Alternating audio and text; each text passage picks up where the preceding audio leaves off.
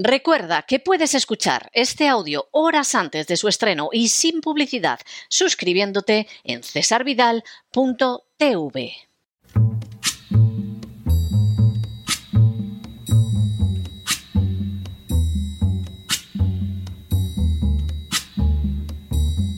La voz con César Vidal, desde el exilio. When the night has come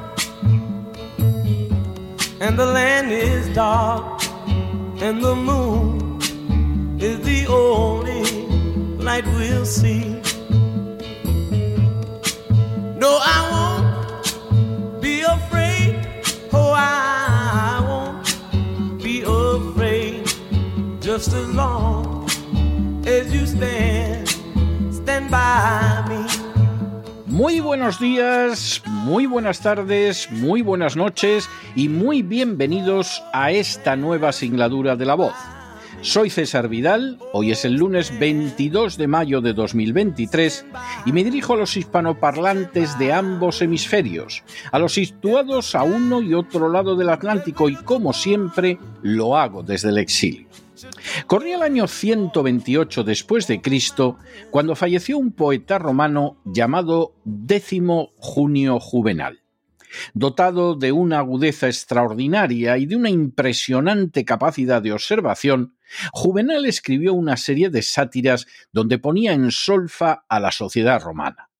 Precisamente en una de esas sátiras, y más concretamente en la sexta, afirmaba lo siguiente audio quid veteres olim moneatis amici, pone seram coibe, sed quis custodie ipsop custodes, cauta es et habilis incipit uxor.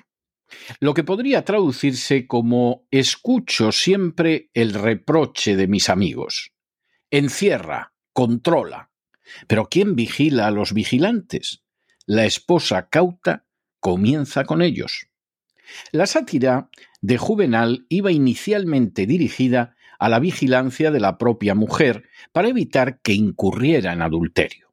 Supuestamente los amigos de Juvenal le aconsejaban que la mantuviera encerrada y bajo control a fin de evitarlo. Sin embargo, Juvenal respondía con una pregunta de desánimo.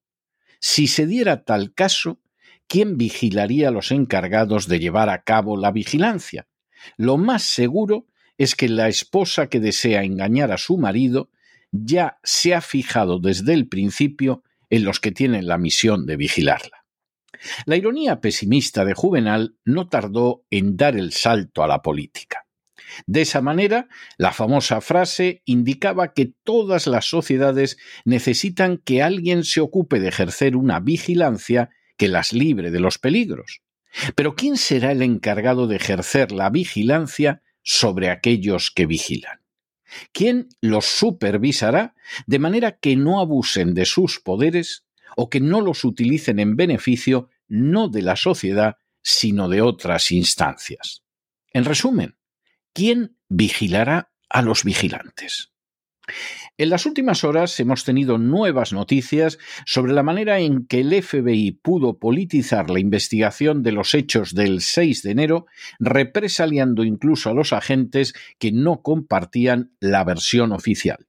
Sin ánimo de ser exhaustivos, los hechos son los siguientes. Primero, en el año 2020 se celebraron elecciones presidenciales en Estados Unidos tras una serie de irregularidades en la recepción y el recuento de votos, y tras la prohibición de discutir que Joe Biden era el presidente electo, el 6 de enero de 2021 el Congreso se reunió para determinar si las actas de algunos estados eran legales o tenían que ser invalidadas, lo que se habría traducido en la victoria electoral de Donald Trump. Segundo, la discusión de esas actas jamás pudo llevarse a cabo, porque el Congreso fue asaltado por un grupo de personas. Esa interrupción determinó que finalmente los congresistas no entraran a debatir los hechos y acabaran dando por buenos los discutidos recuentos de votos. Tercero, Aunque Donald Trump llamó a la gente a regresar a sus casas apenas iniciados los disturbios, estas personas permanecieron en la cercanía del Capitolio, se produjo la muerte a sangre fría de una de las personas allí situadas y se utilizó todo el episodio para acusar a Donald Trump de incitar a un golpe de Estado. Cuarto, durante los meses siguientes se produjeron centenares de detenciones relacionadas con los incidentes del 6 de enero, siendo en la actualidad más de mil personas las que están sujetas a acción judicial por su supuesta participación en los hechos. Quinto, en el curso de estos años se han multiplicado los informes y reportajes que apuntan a que, como mínimo, se produjeron gravísimos fallos en el sistema de seguridad y en el protocolo de actuación de los agentes del orden, y como máximo podríamos encontrarnos ante una operación de falsa bandera cuya finalidad era impedir la discusión sobre la legitimidad de las votaciones en algunos estados, infamar a los seguidores de Donald Trump y liquidar su carrera política. Sexto, esas versiones han venido fortalecidas no solo por testimonios personales, sino también por vídeos publicados recientemente, como el que muestra al famoso chamán recorriendo los pasillos del Congreso con total libertad y con la ayuda de las propias fuerzas de seguridad.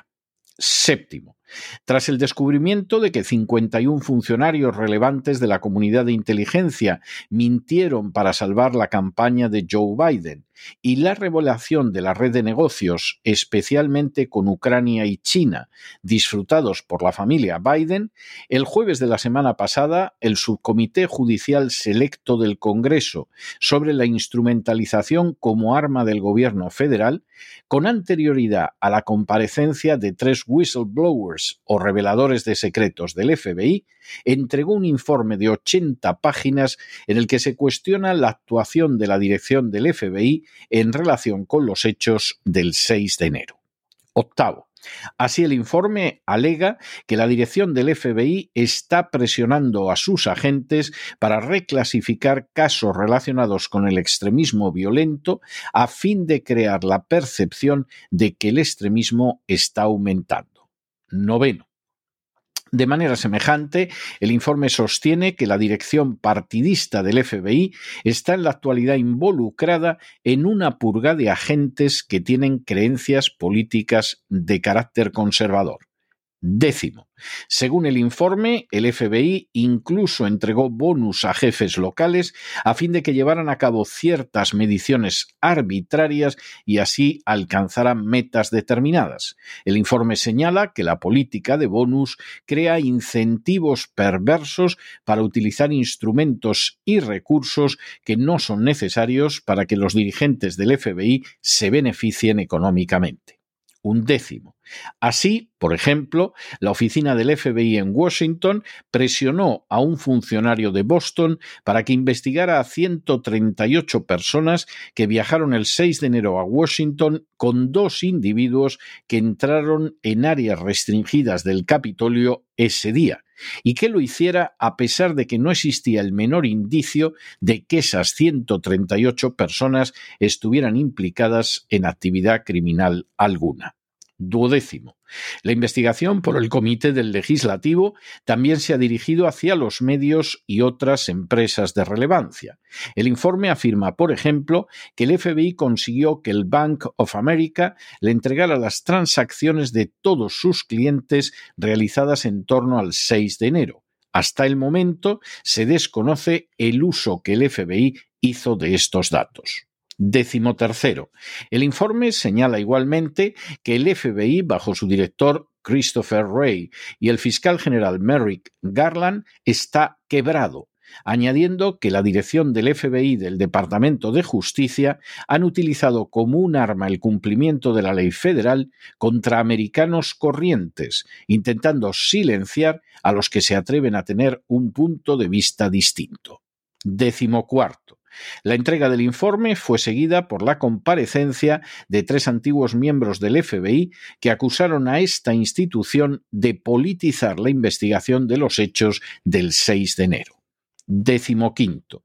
Los tres agentes del FBI que testificaron ante el comité, Garrett O'Boyle, Stephen Friend y Marcos Allen afirmaron que les habían suspendido las competencias en materia de seguridad, lo que había tenido como consecuencia su ruina profesional y económica.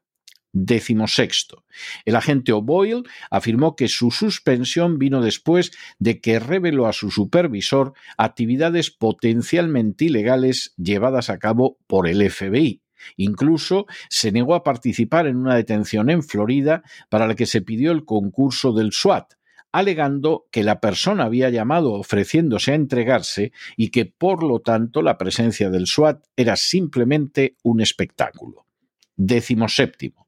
El agente Allen fue a su vez suspendido, acusado de tener puntos de vista conspirativos sobre lo sucedido el 6 de enero. Décimo octavo. El agente O'Boyle afirmó que el FBI quiere librarse de gente que simplemente no está en la línea que quieren. No quieren gente que piense críticamente, no quieren gente que plantee cuestiones válidas a su cadena de mando. Décimo noveno. El congresista demócrata Stacy Plaskett intentó desacreditar el testimonio de los antiguos agentes del FBI, calificándolos como amenaza contra nuestra seguridad nacional y como gente que por malicia o ignorancia o ambas razones han colocado una agenda partidista por encima del juramento que prestaron de servir al país y proteger su seguridad nacional vigésimo. En oposición a ese punto de vista, Jordan y otros republicanos del comité definieron a los antiguos agentes del FBI como patriotas que se estaban enfrentando con un castigo por hablar en contra de los abusos del gobierno. Vigésimo primero. Los agentes testificaron también acerca de sus problemas personales, incluido el de no poder encontrar empleo en ninguna parte y tener que mantener a sus familias mientras se ven como objetos de una investigación. Vigésimo segundo. Así, el agente Friend afirmó que había sacrificado el trabajo de sus sueños para compartir esta información con el pueblo americano. Su testimonio fue rechazado por los demócratas que afirmaron que se trataba de un intento de los republicanos en el comité para ayudar al antiguo presidente Trump. Vigésimo tercero. En el caso del agente Friend, según el FBI, defendió un relato alternativo sobre los hechos del 6 de enero. Vigésimo cuarto. En el caso del agente Allen, un especialista en operaciones en la sede del FBI en Charlotte, Carolina del Norte, también habría respaldado teorías alternativas sobre lo sucedido el 6 de enero ante compañeros. No dejó de hacerlo, incluso cuando su supervisor se lo ordenó y su acceso a material de seguridad se vio suspendido como represalia contra posibles whistleblowers. Vigésimo quinto. Christopher Donham, director asistente del FBI, señaló que el agente Marcos Allen había intentado convencer a sus colegas del FBI de que lo sucedido en el Capitolio había sido orquestado por el gobierno. Vigésimo sexto. Allen declaró que esperaba que el escrutinio del Congreso impediría que el FBI abusara del acceso a materiales de seguridad para represaliar a otros como lo habían represaliado a él vigésimo séptimo. Según el propio FBI, 32 de sus agentes han visto suspendido el acceso a materiales relacionados con la seguridad. Vigésimo octavo. Los demócratas acusaron a Hill de encontrarse entre los antiguos empleados del FBI que tienen prejuicios profundos y de citar medios sociales donde algunos de los testigos calificaron los hechos del 6 de enero como un montaje vigésimo noveno. El congresista republicano Jordan señaló que el FBI maltrató a los tres agentes para enviar un mensaje de que intimidaría al resto de sus empleados para que se sometieran. Trigésimo. El congresista demócrata Daniel Goldman afirmó que no era adecuado utilizar la decisión del FBI de revocar a estos tres empleados para concluir que el FBI es un brazo político del Partido Demócrata. Trigésimo primero. Igualmente, otra congresista demócrata acusó a los republicanos de estar reuniendo material para ayudar a Donald Trump en su próxima campaña electoral. Trigésimo segundo. Después de la comparecencia, los antiguos agentes del FBI estrecharon la mano de Mickey Whitworth, la madre de Ashley Babbitt, a la que se dio muerte a quemarropa durante los incidentes del 6 de enero y a la que Trump calificó de mártir.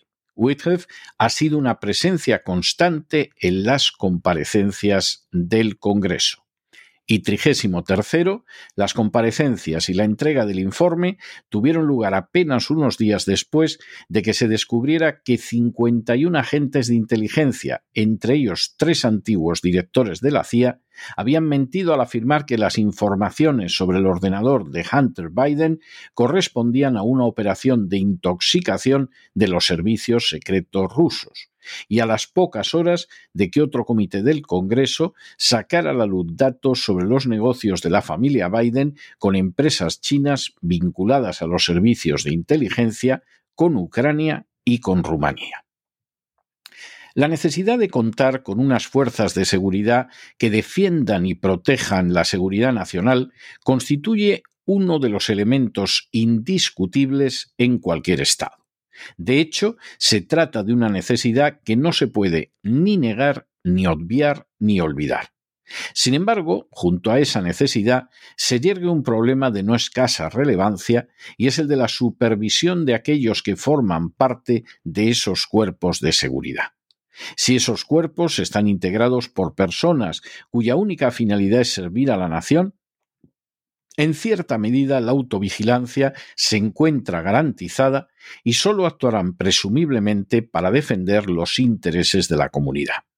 Sin embargo, si esa no es la composición de los servicios de seguridad, el resultado puede convertirse en inquietante. Fuera del control propio de la división de poderes, los servicios de inteligencia pueden eludir la fiscalización del Ejecutivo, del Legislativo e incluso del Judicial, convirtiéndose en un poder autónomo o, lo que es peor, en un instrumento de otros poderes no precisamente democráticos.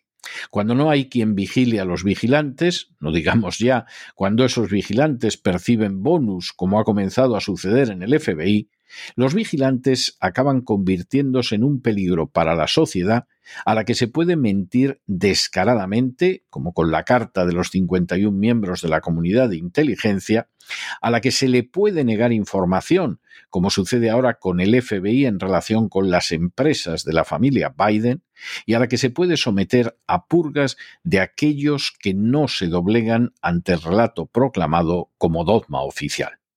Si la sociedad americana a fin de cuentas pierde el control de los servicios de inteligencia, de poco nada servirán las instituciones democráticas y la exquisita separación de poderes.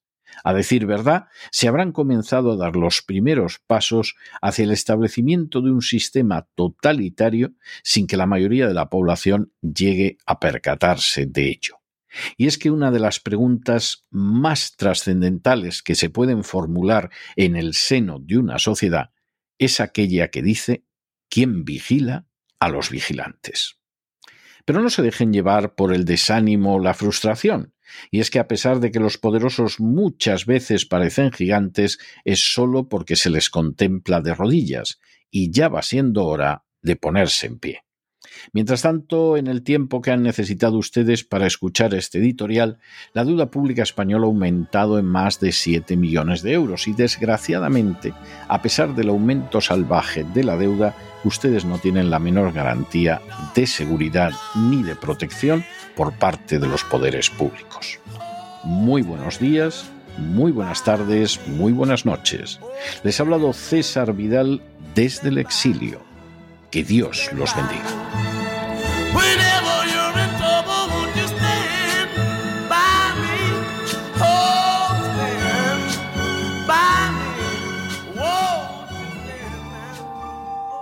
Esta sección está patrocinada por crowdfunding con el siguiente mensaje.